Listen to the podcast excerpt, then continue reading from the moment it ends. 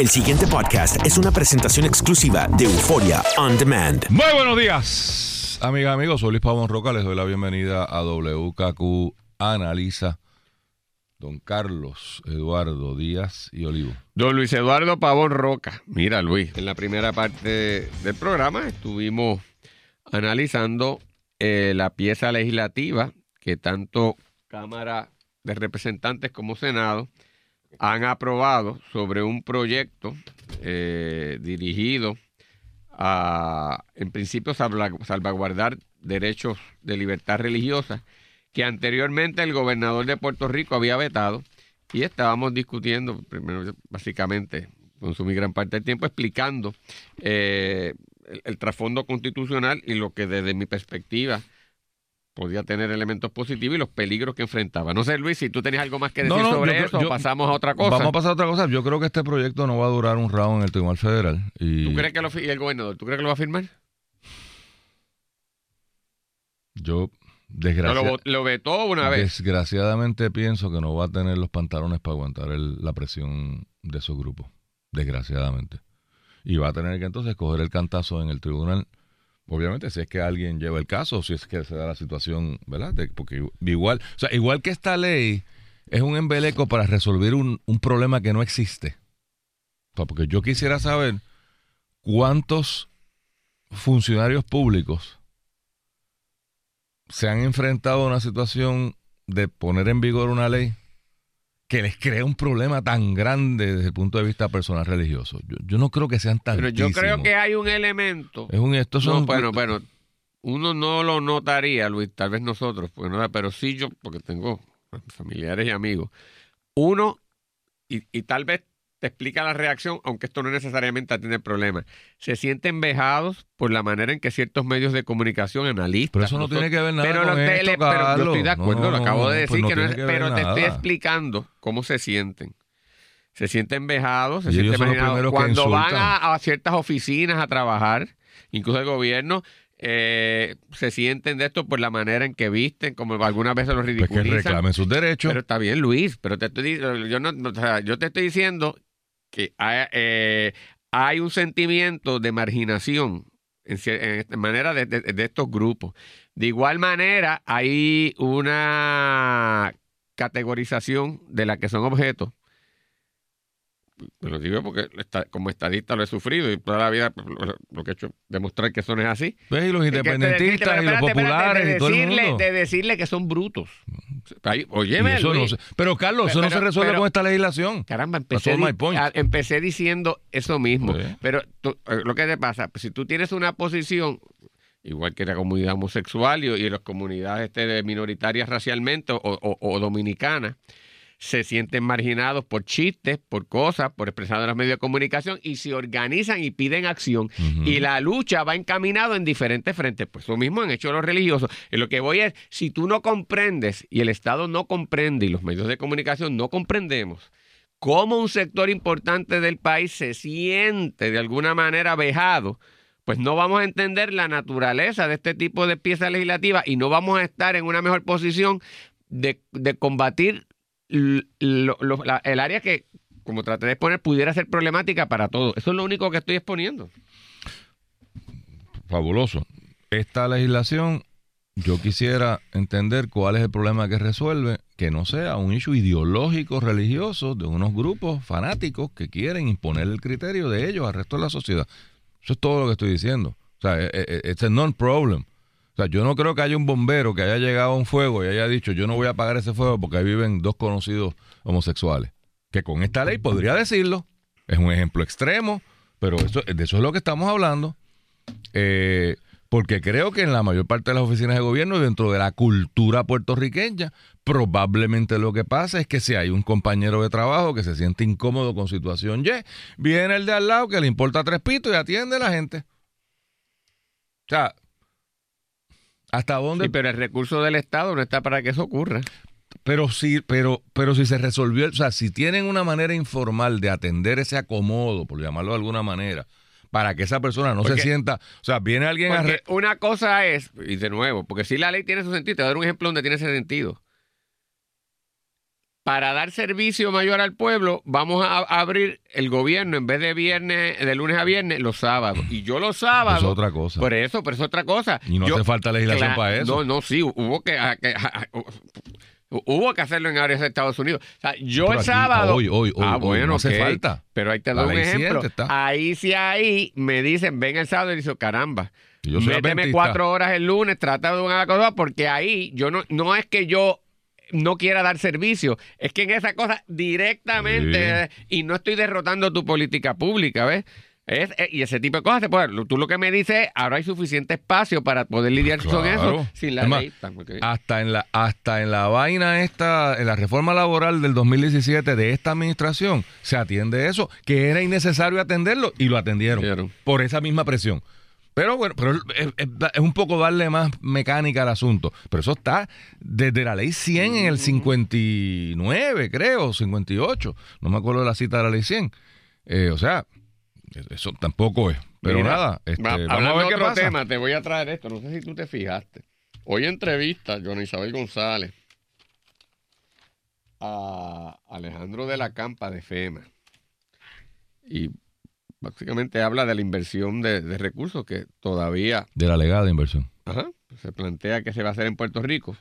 pero óyeme, eso que tú traes un punto, pero el que me llamó la, la, atención fue la siguiente.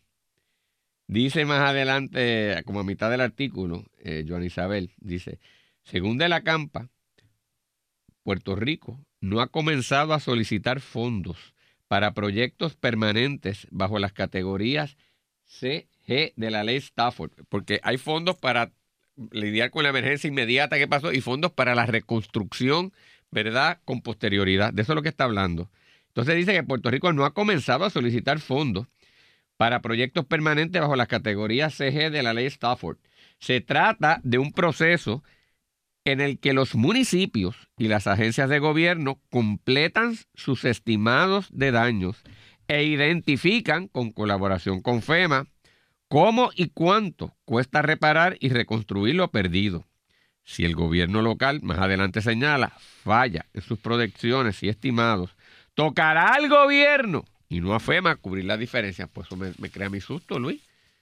si el de FEMA aquí, que no es hostil a la administración, por eso es una persona que no es hostil a la administración, señala que le preocupa que no se ha presentado esa petición por municipio del gobierno central para que suelten una serie de fondos en el área ya de reconstrucción de infraestructura y que si no, le toca a Puerto Rico hacerlo.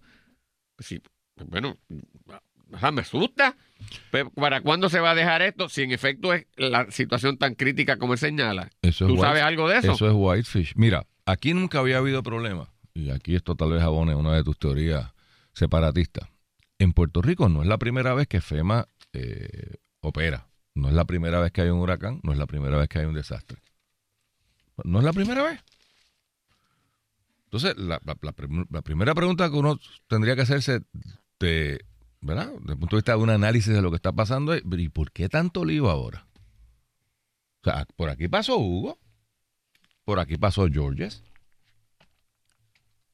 Post Katrina se cambió las leyes habilitadoras de FEMA para facilitar el proceso precisamente porque los ciudadanos de Katrina, que viven en un estado, creo, con dos senadores y sus representantes y toda esa vaina que siempre gritan aquí, que por eso es que estamos mal.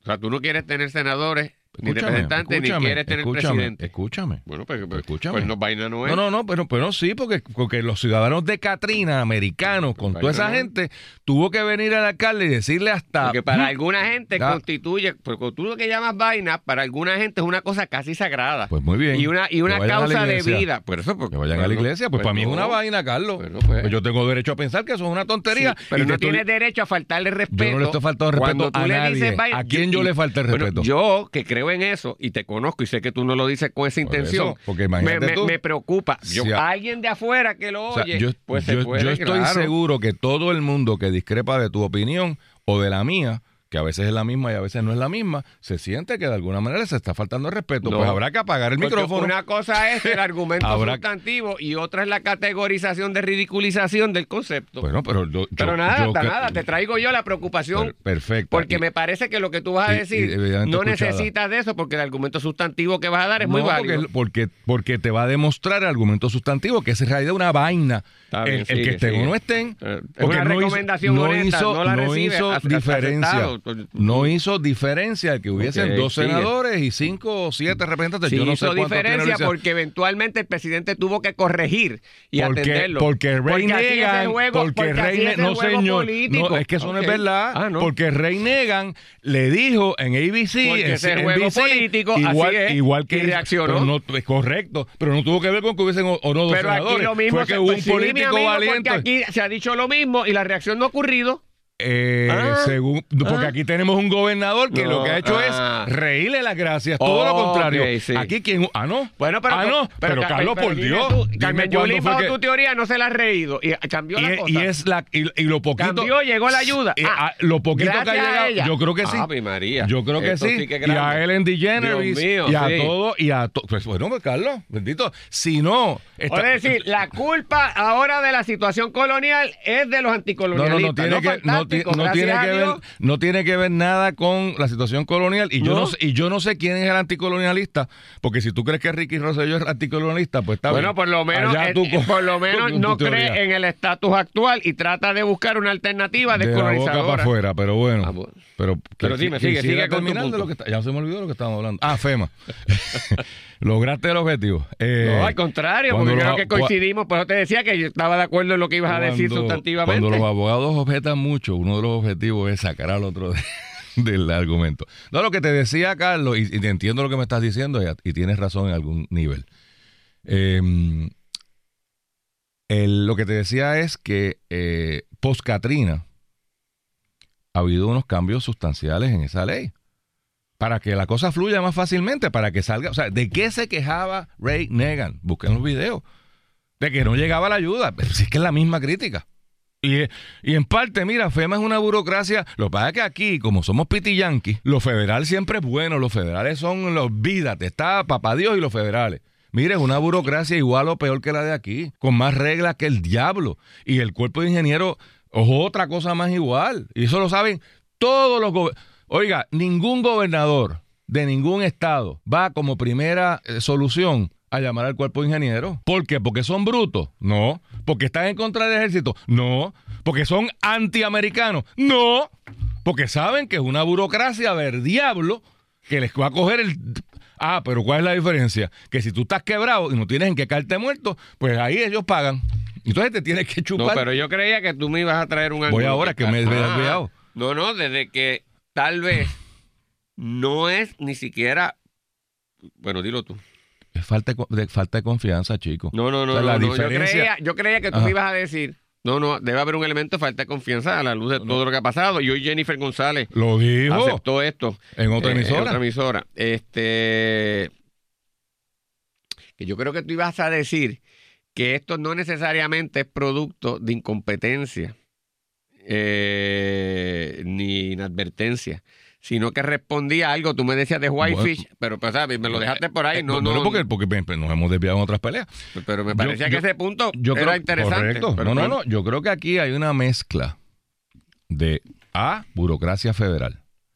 B, desconocimiento y reticencia y, y falta de, de entender esto por parte, irónicamente, de los estadistas de que si el americano dijo que tenías que treparte, brincar tres veces en la pata izquierda y levantar la mano derecha y decir ay, para que te llegara el, el, ayuda que sea, pues tú te tienes que parar tres veces en la pata izquierda, levantar la mano derecha y decir ay. Porque el CFR 2234 dice eso. Y, eso es una realidad. Y yo he oído que el 90% del problema es que los, le puedo decir cernícalos, los funcionarios de gobierno no acaban de entender esa mecánica. Entonces, le mandan a FEMA el papelito mal llenado. ¿Y qué hace FEMA? Ah, espérate, mira, esto. El lío que se quejaban con las horas extra de la policía que no se las pagaban. Y había un lío que era estrictamente non-compliance. O sea, Whitefish. pues, Whitefish, ¿qué pasó ahí? Que FEMA dijo, bueno, es que yo no sé nada de esto, esto no, eh, ningún abogado mío hubiese aprobado esto, yo no te voy a hacer desembolso. O sea, pero, pero yo no sé, yo creía que tú me ibas a decir esto. que, que si yo arrastro los pies. ¿Yo quién? Yo Estado. Ah. y no presento necesariamente esto, gobierno, sujeto al escrutinio federal pues habrá unas áreas en donde yo no la sometí, que me toca a mí escogerla, y yo puedo dársela a Luis Pavón Roca. ¿Quién, ¿Quién me va a escoger?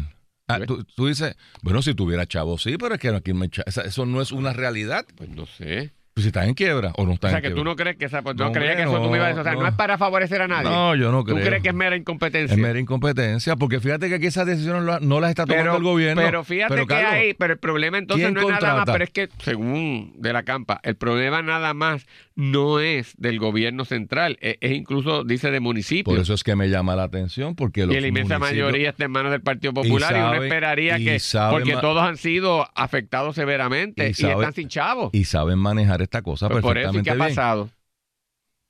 Yo creo que lo que yo estoy oyendo en la calle, y lo estoy oyendo de funcionarios del gobierno federal de otras agencias, que por alguna razón este señor de la campa, y no él bendito, porque él es un pobre empleado de, línea. Dentro de la estructura. estructura. Que la política de FEMA ha sido ser más papista que el Papa que esto me lo dijo a mí un funcionario del gobierno federal, de otra agencia, y me voy a reservar la agencia. Chicos, es que nosotros estamos tratando de hacer aquí lo que hemos hecho en Texas, lo que hemos hecho en Luisiana, que conforme al CFR y a la ley Stafford se puede hacer. Mira, es el inciso 3 de la tal cosa. Y aquí FEMA ha dicho, no se puede. Te voy a dar un ejemplo puntual. Vamos para tú recibir ayuda de FEMA en tu vivienda, tú tienes que ser el titular o de alguna manera demostrar que tú, tienes un interés ahí. A eso hay excepciones. Hay excepciones que en Puerto Rico se dan un montón y en Luisiana se dan un montón y en Texas, en todos lados se dan un montón. Que es el, eh, mi papá se murió, yo me quedé en la casa, nadie ha hecho ninguna gestión. ¿Cuántos casos tú sabes que hay de eso en Puerto Rico? Y han pasado 20 años. Y ahí está viviendo Pepito, que, hace las veces de dueño, que le da mantenimiento, que paga el crimen. O sea, él, esa es su casa. Pero en papeles no lo es. Hay un lío ahí registral tremendo. Pues precisamente porque no es solamente en Puerto Rico, hay una serie de excepciones. Pues sabes que aquí FEMA se ha puesto bien potroncita con esos casos. ¿Y por qué lo hace, Luis? ¿Por, por temor al gobierno o porque le entra el espíritu burocrático y en vez de ayudar entorpece? 50-50. Yo creo que, hay un problema con FEMA también. O sea, que el señalamiento del, gobierno central tampoco en ese aspecto es del todo incorrecto. No es del todo incorrecto. pero entonces eso se agrava con la desconfianza absoluta. Oye, lo dijo Jennifer hoy. O sea, Puerto Rico no ha logrado impartirle al Tesoro a la Junta, al Congreso, a FEMA, al Cuerpo de Ingenieros, a Flor. Pero ciertamente. No, logran convencerlos de que aquí. Aquí hay un elemento importante, porque hay una cosa de desconfianza. Pero yo creo que es obvio, porque hasta aún el área, estos republicanos conservadores, eh, no inclinados naturalmente como demócratas liberales a, hacerle el juego a Puerto Rico, que han venido aquí y han reconocido la extensión de la tragedia que ha ocurrido pero a la hora de viabilizar esto, van con una pasta y una dejadez más allá de la preocupación legítima de controles, que para mí, de, nuevo, otro mensaje de que importamos muy poco. No de acuerdo. Estamos, importamos muy poco. Entonces, si, esa, es la situación, aquí hay que hacer una estrategia, desde el punto de vista, ciertamente, del gobierno actual, como gestor de la administración y como ideología estadista, de cómo atender eso de una manera más efectiva. Mira, Carlos, yo creo que... y entonces tengo que traerlo lo que no lo quiera y quien curiosamente lo brega de una manera más efectiva es la independentista Carmen Yulín. Eh, eh correcto. Mira qué cosa más increíble. que va para el Que va para el estar allí, estar allí. Óyeme, Carlos, yo creo que... Y todo el mundo cubriendo y hablando de Carmen Yulín en eso. déjame darte una explicación posible a base de gente que, que estuve reunido recientemente en Estados Unidos yo creo que el primer problema que enfrenta Puerto Rico es que en la mayor parte de esos estados donde vino el representante tal y el senador tal, y Jennifer ha hecho un gran trabajo turisteando aquí a todo el mundo. No, no, no, lo, digo sin... eso es importante. Es, que es crucial. Ese es su trabajo. Vamos, ese es su trabajo. Pero en esa visión de mundo de allá, no hay la dependencia al gobierno federal que tenemos nosotros. O sea, usualmente en esos estados hay los recursos porque los tienen, o sea, porque están en caja. Para de inmediato poder hacer algo en lo que después se trabajan los eh, reembolsos. Que es lo que siempre había pasado aquí. El municipio llegaba, llenaba sus papelitos, gastaba lo que había que gastar, porque sabía que ese rifón de FEMA, burocrático, lento, difícil, la papelería, la vaina, el punto, la coma. Pero al cabo de un año, llegaba. Llegaba. El problema es que Puerto Rico está en quiebra y este gobierno se niega a aceptarlo, aunque lo diga y someta, a decirle a esos gobernadores, a Mr. Cuomo, que está tratado de ayudar, a los legisladores, mire, yo no tengo ni palpareo.